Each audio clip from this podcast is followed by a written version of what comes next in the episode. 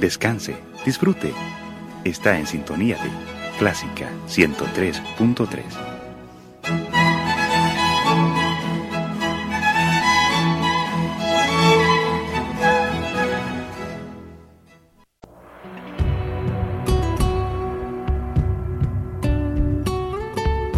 Siempre con usted, Radio Clásica 103.3.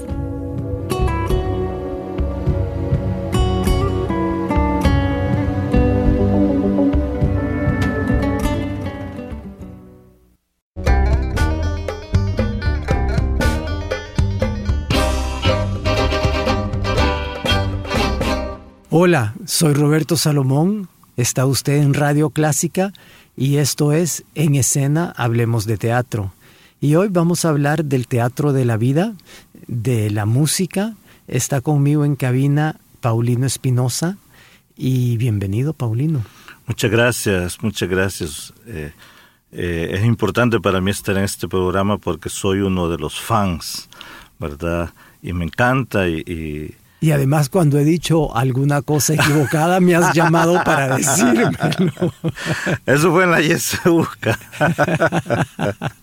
sí, no, encantado, de verdad que... Gracias. Paulino Espinosa es eh, ganador del Premio Nacional de Cultura 2016 con su grupo Yolocán Baita. Eh, quise invitar a Yolocán Baita en masa, pero resulta que esta cabina es bastante limitada en cuanto a cuánta gente puede caber en ella. Entonces vamos a estar hablando con Paulino de muchas cosas, de música, de teatro, de cultura, de la UCA, de cómo enfocan lo social con lo cultural. No se vaya, está usted en Radio Clásica.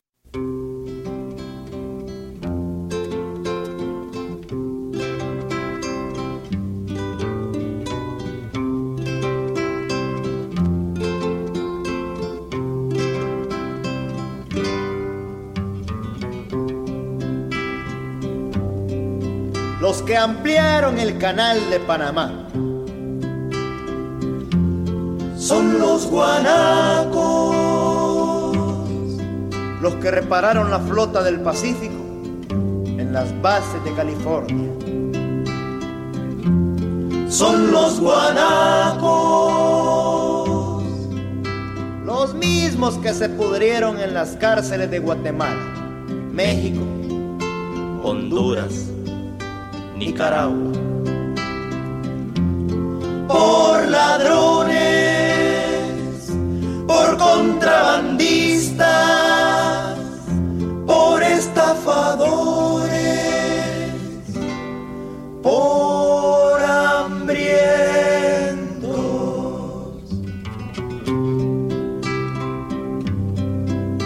Los siempre sospechosos de todo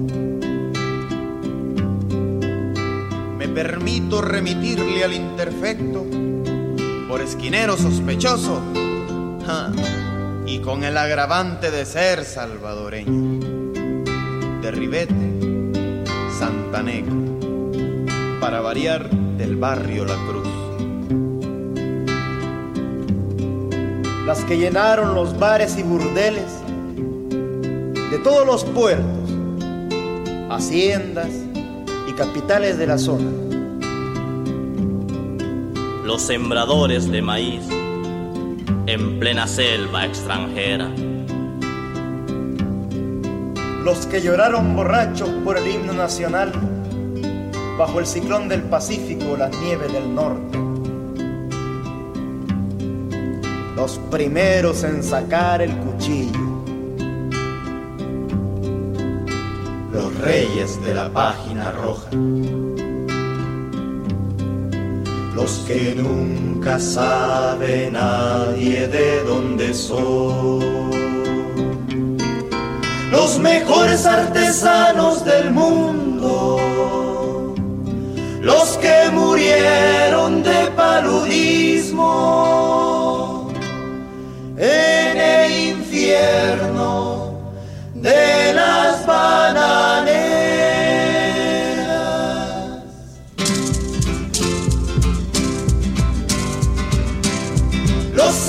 arrimados, los mendigos los marihuaneros, guanacos hijos de puta, eternos indocumentados. Los hacenlo todo, los vendelo todo, los comelo todo. Los tristes más tristes del mundo mis compatriotas, mis hermanos.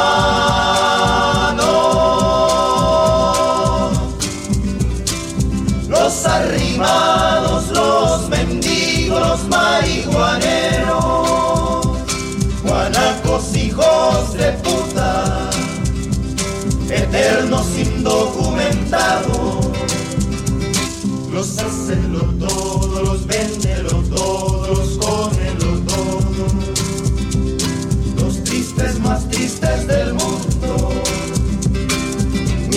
compatriotas, mis hermanos.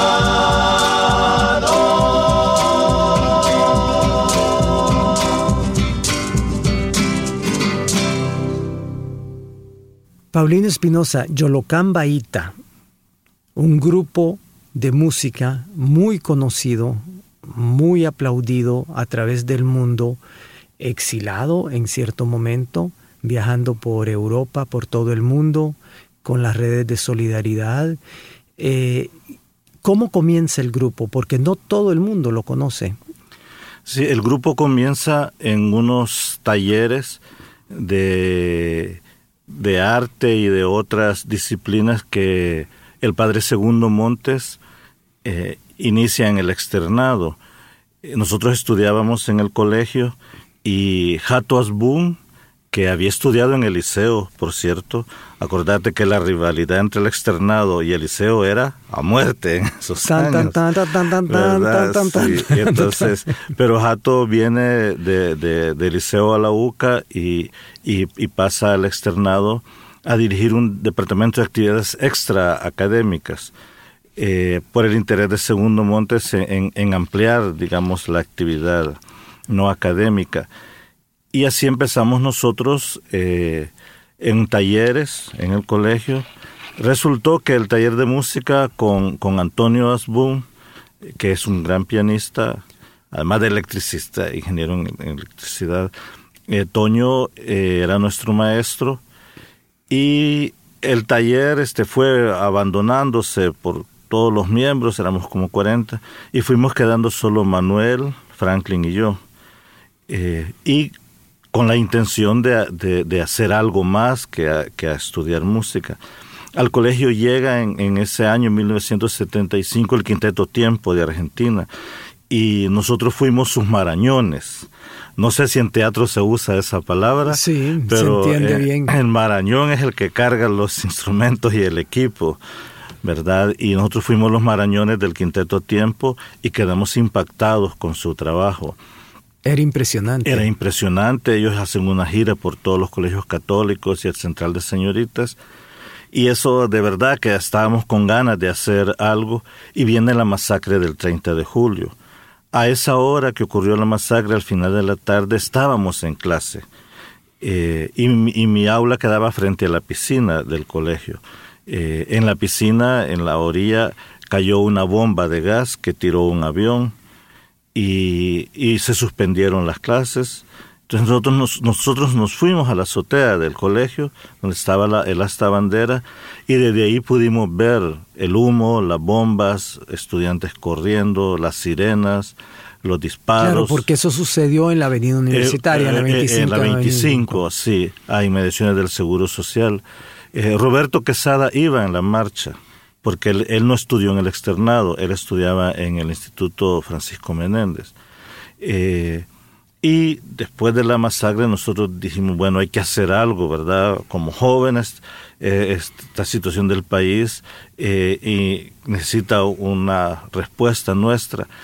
Y decidimos integrar eh, un grupo de música. Franklin invitó a Roberto porque... Franklin Quesada. Franklin Quesada invitó a Roberto, su hermano, que él tocaba tambor.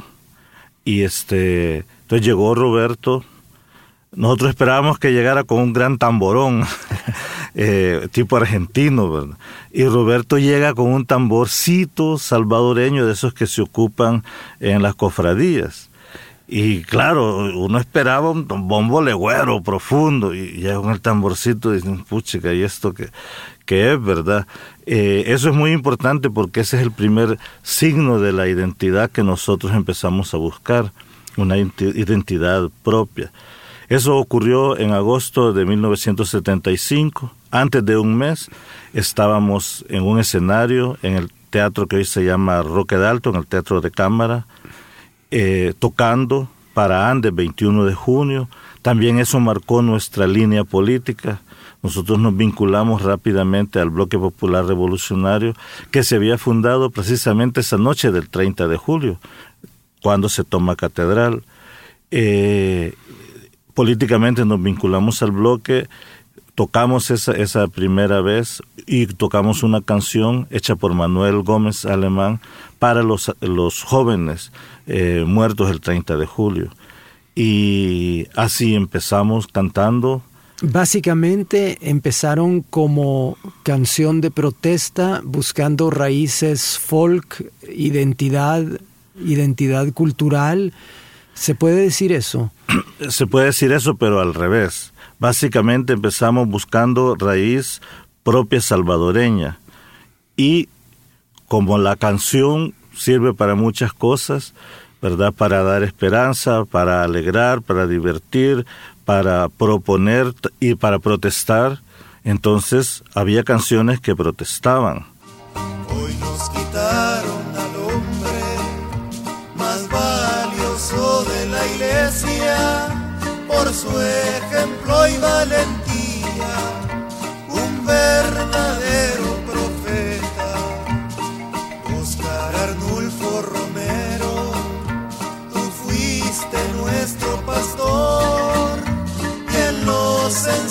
y humildes pusiste tu corazón. Recuerdo cuando llegabas allá por nuestros cantones a ver a los campesinos, a ver a tu gente pobre. Estamos conversando con Paulino Espinosa, eh, ganador con su grupo Yolocamba Ita. ¿Yolocamba Ita o Yolocamba Ita? Ita decimos nosotros. Sí, ¿verdad? Me gustó mucho porque Aida Mancía cuando los presentaba en el Premio Nacional de Cultura lo decía bien. Y yo siempre he dicho Yolocamba Ita. La Así nos han que dicho, siempre les, siempre les he dicho Yolocamba. También nos han dicho Momotombo Ita. yo toco la bamba Ita. y siempre nos cambian el nombre. Sí, para recibir el premio estaban cuatro personas. Son las cuatro personas, los fundadores los, de Los que iniciamos desde el primer día. Manuel Gómez. Manuel Gómez, Franklin Quesada, Roberto, Quesada, y yo. Sí.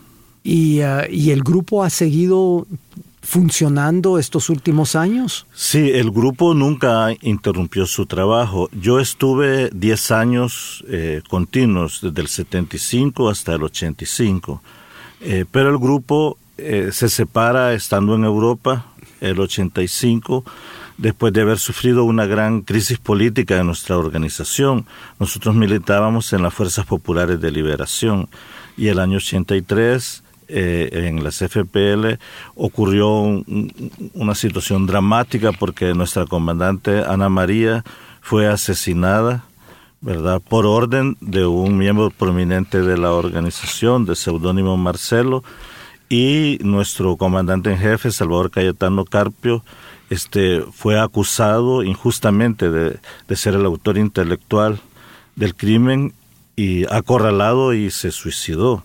Entonces este drama que todavía hoy mm, la verdad histórica no ha sido dicha plenamente por los que la saben, eh, desató que nosotros eh, nos desvinculáramos del FMLN porque nosotros estamos eh, orgánicamente integrados en el trabajo de la solidaridad y estando en Austria, eh, el, grupo eh, rompe, digamos, y algunos nos regresamos al país y otros quedan en México. ahí fue que yo abandoné el grupo y Roberto y Franklin se dedican un tiempo en México para estudiar música, profundizar en sus conocimientos académicos y luego eh, reactivan el grupo con mexicanos y un salvadoreño hasta que retornan al país después de los acuerdos de, paz y el grupo se reestructura. En este tiempo han habido momentos de encuentro, de desencuentro, pero el grupo nunca ha dejado de funcionar y con Manuel tenemos una estrecha amistad. Eh, de hecho, hace dos años tocamos en un festival en Chalatenango, pero Manuel no pudo asistir, solo Franklin, Roberto y yo. Y hemos estado participando en grabaciones, eh, por ejemplo, para lo de Monseñor Romero. Eh, o sea que se reúnen para ciertos eventos. Sí, nos reunimos para ciertos eventos. Si tengo entendido, tú seguiste tu carrera musical eh, formando otros grupos. Sí, con exceso de equipaje. Con Álvaro Castillo y... Guillermo Cuellar. Eh, Guillermo estuvo dos años en el grupo, al igual que Álvaro. del 80, en Yolocamba. En Yolocamba y tal, del 80 al 82 y al regresar al país, después él, después de los acuerdos de paz, Álvaro y, Guillermo, formamos exceso de equipaje. Eh, nosotros Cuéntanos un poco por qué el título de exceso de equipaje, porque estamos en radio, no estamos en televisión. Sí, eh, bueno, cuando hacíamos la broma que cuando iniciamos exceso de equipaje entre los tres, casi que pesábamos como mil libras, ¿verdad? Y, pero también durante los viajes, sobre todo en Europa, andábamos mucho e-, equipo eh, de instrumentos y tambores y, cajas y entonces viajábamos mucho en tren y siempre nos costó estar a tiempo. Vos sabés que en Europa un tren si sale a una hora, sale a esa hora, no, no como aquí, ¿verdad? Entonces nos tocaba andar corriendo y llevando el equipaje en, un vagón especial y nosotros en otro, equivocándonos de trenes en vez de trenes de tercera clase que usábamos, a veces nos metíamos en trenes de primera y era un lío con con los que cobraban, entonces, o en los aviones, entonces hicimos la broma porque como éramos gorditos y, habíamos tenido estas aventuras, y además nosotros nos reuníamos a comer. Y siempre que nos reuníamos a comer, incluso con Roberto cuando regresó, con Franklin, decíamos, hagamos un grupo, volvamos a tocar, y lo único que hacíamos era comer eh, comida mexicana, pozole, mole, y entonces, hasta que un día, y esto tiene que ver con el teatro, ¿verdad? Eh, el teatro circulante iba a inaugurar de Baltasar, López. iba a inaugurar un local allá por la satélite creo sí y este y nos invitó a Guillermo y a mí a cantar y Álvaro vio en, un periódico que se iba a inaugurar el teatro circulante y que íbamos a cantar nosotros la cosa es que eh, cuando estábamos probando el sonido, Álvaro apareció bien, eh, ah, un sinónimo sería enojado. Él apareció, hay otra palabra más fuerte, este, con su piano y nos, y nos dijo, ajá, hijos de su mamá, este, no me invitaron y tanto que han hablado paja que toquemos, que no sé qué, y puso su piano enojado y se paró en la tarima y empezamos a tocar los tres. ¿Verdad? Este, y bueno, ni modo, tuvimos que tocar los tres, improvisado. Y entonces así empezó exceso de equipaje, como una broma. Puedo hacer un paréntesis para hablar un poco de Álvaro Castillo. Álvaro Castillo compuso la música para mi espectáculo de Sueño de Noche de Verano. Por supuesto. En 1997 es alguien con quien me dio mucho gusto trabajar y que fue un compañero formidable en esa fórmula que tuvimos cuando montamos Sueño de Noche de Verano. Y ahora Álvaro vive en Japón, donde tiene muchísimo éxito, ¿verdad? Se enamoró de una japonesa aquí. Miba Kubota. Así es, nunca he aprendido a decir su nombre. Sí, y, y, y tiene una, una hija preciosa, creo que acaba de cumplir 13 años. Y él como era medio luchador de sumo, entonces creo que se adaptó muy bien yo, al Yo digo que sí, aquí hacíamos la broma de que aquí hacía Álvaro en Japón, decían, bueno, eh, allá debe estar en algún museo como cosa rara, porque seguramente que los japoneses nunca habían visto un salvadoreño en Hiroshima, yo no sé. Este Álvaro ha de haber llegado como un huracán, como, como era, ¿verdad? Es Álvar sigue siendo la misma persona, amable, eh, querida, desafiante, irónico. Eh, mandó una carta de apoyo para el Premio Nacional de Cultura. Y, y la carta empieza diciendo, si este premio dependiera de mí, yo no le doy el premio al Yolocamba. Menos mal que era una carta de apoyo. Esa es la carta de apoyo.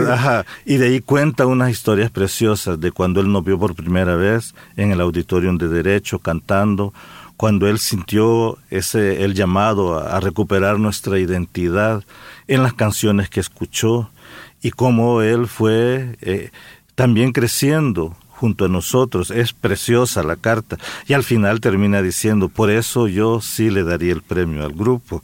Pero primero nos tiró la pedrada.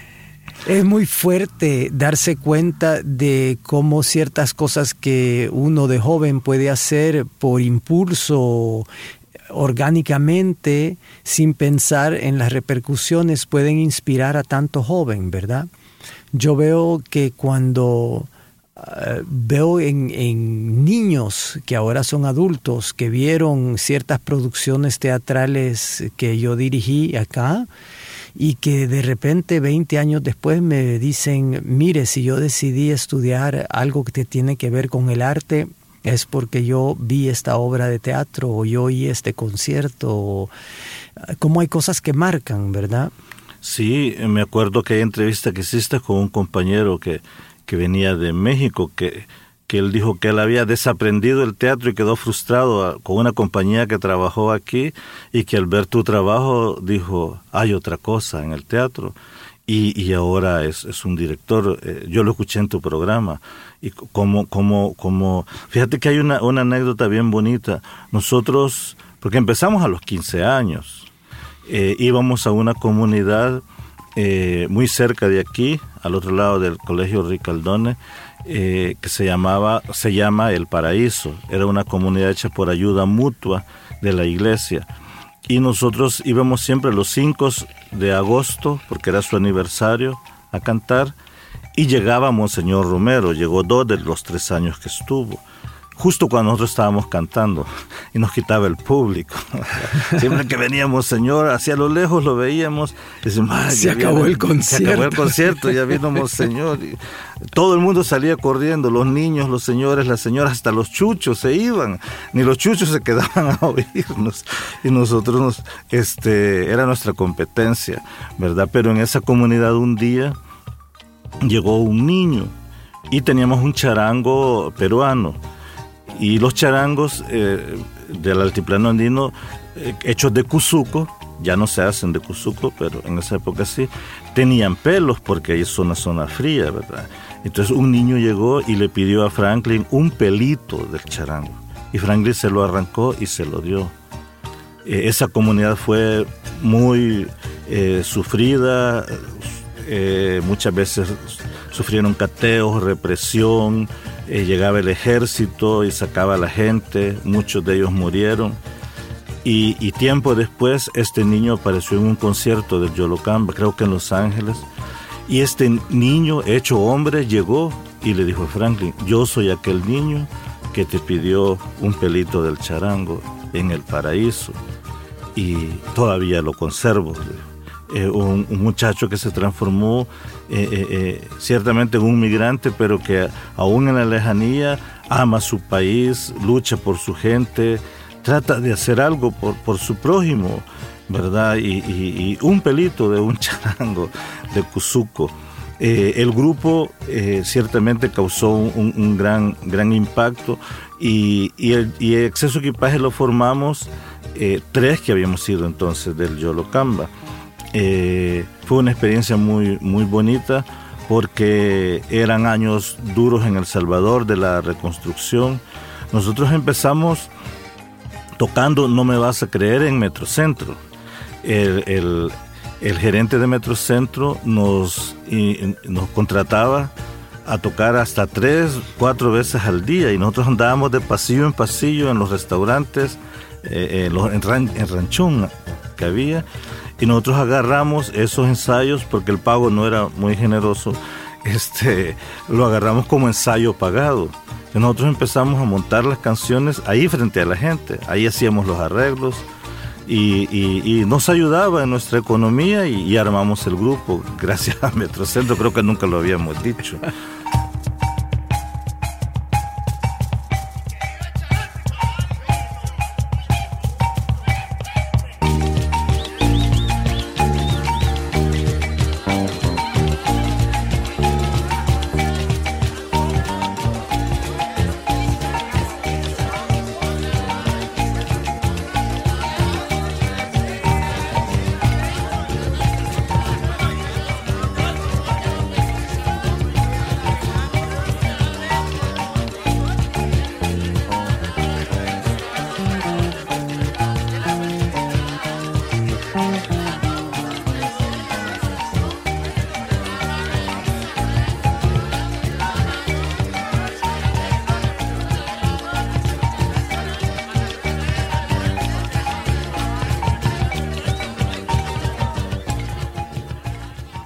Está usted en Radio Clásica, soy Roberto Salomón, estoy conversando con Paulino Espinosa, que es director del Centro Cultural de la Universidad Centroamericana Simeón Cañas, conocida como UCA, mejor conocida como UCA porque muchas veces ni siquiera se sabe el nombre, ¿verdad? Eh, estamos conversando porque Paulino, si han sintonizado tarde, es parte del grupo Yolocambaitá y este grupo ha ganado el Premio Nacional de Cultura 2016. Quisiera, Paulino, que habláramos un poco del Premio Nacional de Cultura. Pues eh, quiero compartir algo contigo aquí en vivo, en el aire. Eh, yo he sido varias veces llamado a ser eh, jurado del Premio Nacional de Cultura, además soy recipiente del Premio Nacional de Cultura 2014 por teatro, y ya cuando me lo dieron a mí, yo me preguntaba, bueno, eh, cuando se dice Premio Nacional de Cultura para una disciplina, ¿de qué aspecto de esa disciplina se está hablando? ¿Se está hablando de continuidad? ¿Se está hablando de, persistencia? ¿Se está hablando de orígenes, de fundación, de composición, de dramaturgia, de dirección, de actor? O sea, con el premio que ustedes han ganado ahora, eh, también se da esa pregunta. A mí me parece que el premio debería de ser más especificado en cuanto a qué es lo que se busca. Sí, y además de eso, eh, en, en años anteriores, unas veces más que otras, nunca se ha sabido bien quién era el jurado, no se publicitaba eh, quiénes eran los que tomaban la eh, decisión. Ahí no estoy tan de acuerdo contigo porque el jurado siempre aparece frente a la prensa diciendo quién ganó. Ah, eh, fíjate que, bueno, creo que en, 28 años creo que no siempre se ha, se ha dicho y a veces no del todo tan, tan claro. Yo hice una búsqueda tratando de, reconstruir lo más que pudiera y, y, siempre eh, ha habido un poquito como de, de, no falta de transparencia, digo yo, sino como de no darle la importancia que tiene. ¿Al jurado, o al premio? Al jurado y, y, por ejemplo, a quien te nomina. ¿Verdad? Casi siempre... Eh, eh, sí, porque son instituciones o personas que... No, son instituciones que tienen que, nombrar. Que, que, estén eh, jurídicamente establecidas y, y, aunque todo el mundo, por supuesto que es muy respetable, pero, pero, pero es importante saber quién te propuso y por qué razones. yo creo que Silvia Regalado está haciendo un gran esfuerzo por elevar el nivel eh, público del premio en el sentido de que es el máximo galardón que da el Estado. Da el Estado, no el gobierno ni mucho menos el partido en el gobierno, porque el Faro sacó un artículo diciendo el FMLN premia, el gobierno del FMLN premia, y no es así, es el Estado, en la figura del presidente como jefe del Estado. Allí hay otra cosa importante, los salvadoreños no sabemos apreciar el simbolismo y, y, y, el significado que tiene la presidencia, quizás por las divisiones políticas y por eh, estas... Claro, los opositores dicen, tu presidente, cuando es el presidente, el presidente es la figura institucional y es el presidente de todos nosotros. Más allá de la persona, si después resultó que, que, falló, que robó, que este, pero la presidencia es una figura que significa muchas cosas que debemos también entender los salvadoreños. Es un, un proceso, ¿verdad?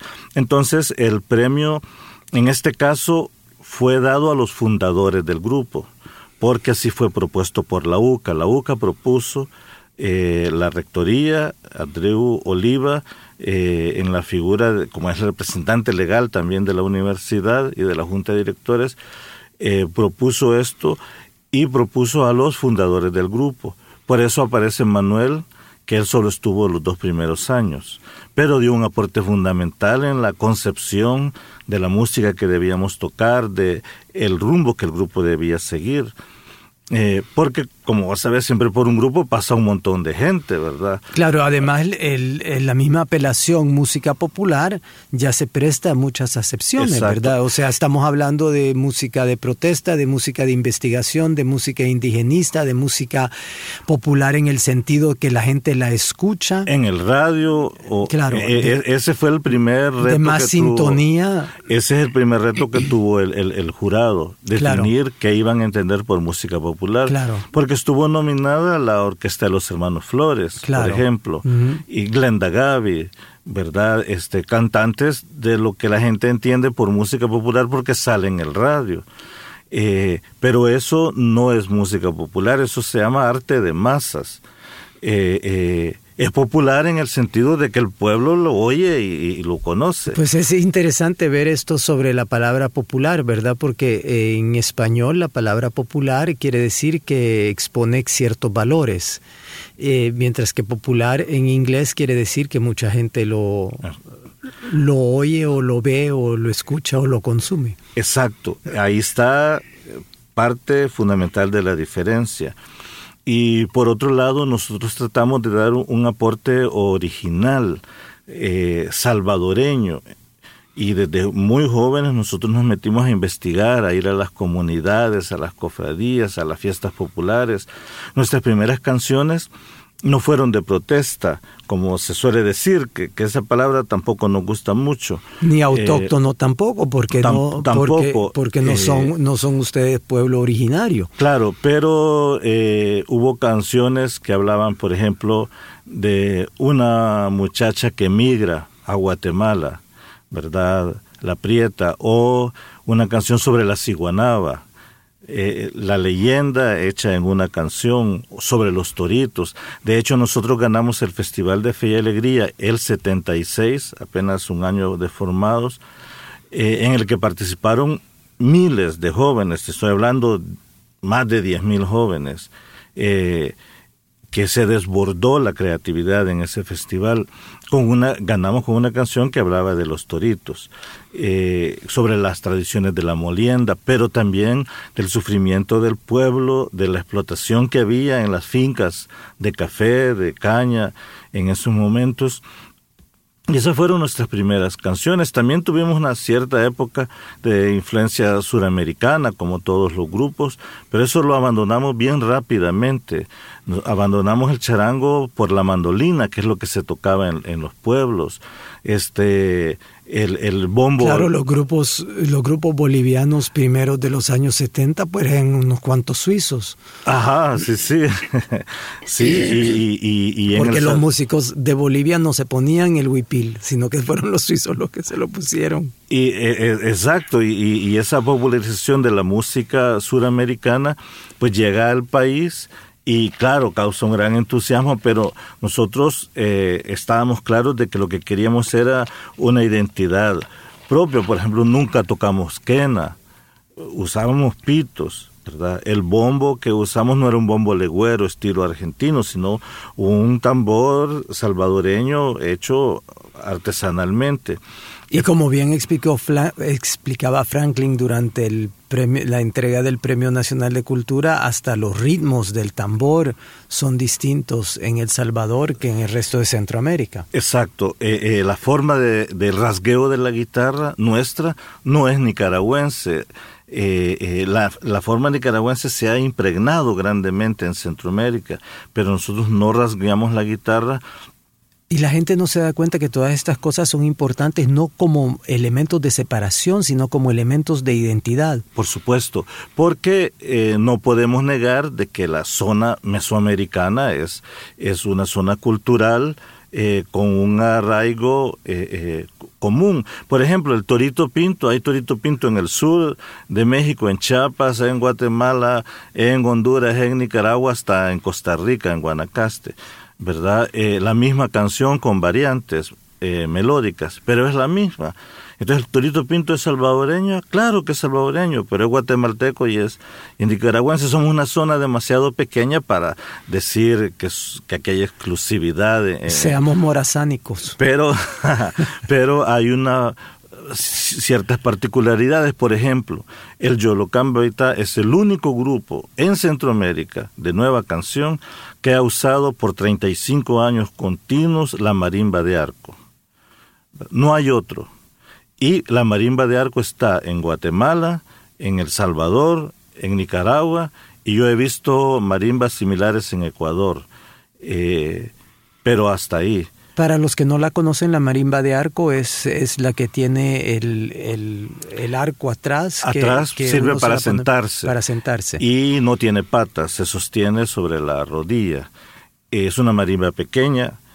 Y en El Salvador hay una variante que se sostiene en el estómago y se puede caminar mientras se toca. Esto es por el uso ceremonial en las fiestas de, de los pueblos. Eh, entonces nosotros tocamos la marimba de arco y la incorporamos como un signo de identidad mesoamericana, ¿verdad?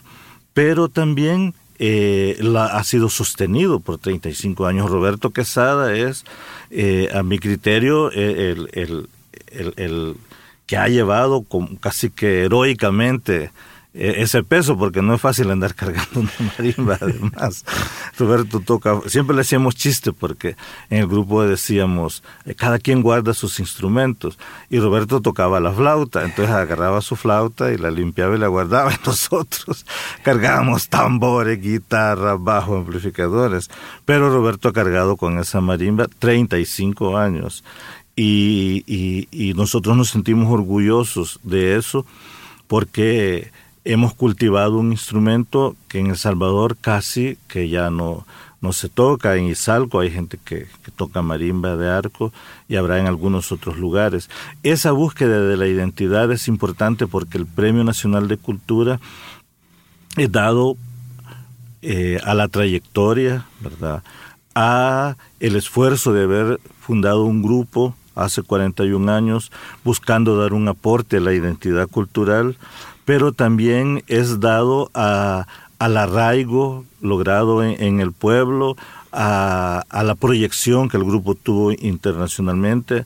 Yo calculo que han sido más de 30 países los que el grupo visitó y más de mil ciudades en las que tocamos, en muchas de ellas en varias ocasiones.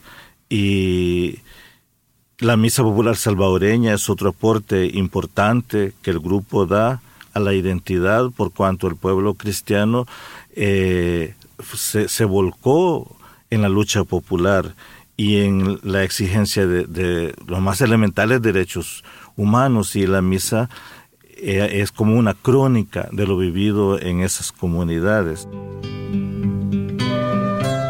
Te regalo una paz iluminada, racimo de paz y de gorriones una Holanda de mieses aromadas, California de melocotones, una Asia sin Corea ensangrentada, una Corea en flor, otra en botones, una América en frutos sazonada y un mundo con azúcar de melones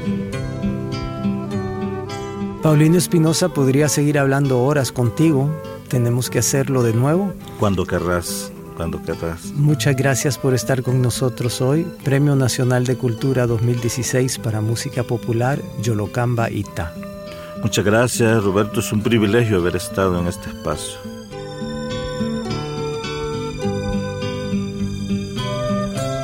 Te regalo la paz y su flor pura te regalo un clavel meditabundo para tu blanca mano de criatura. En tu mundo que tiembla estremecido, hoy te dejo la paz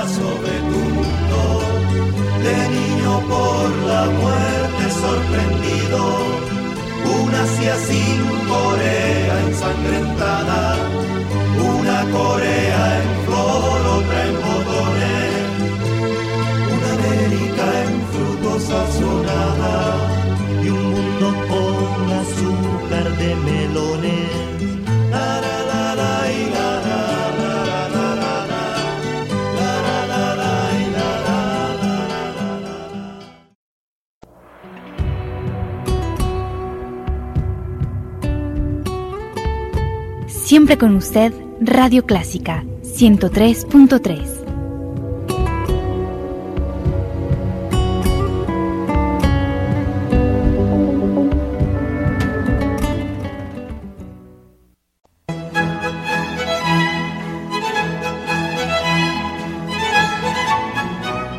Descanse, disfrute.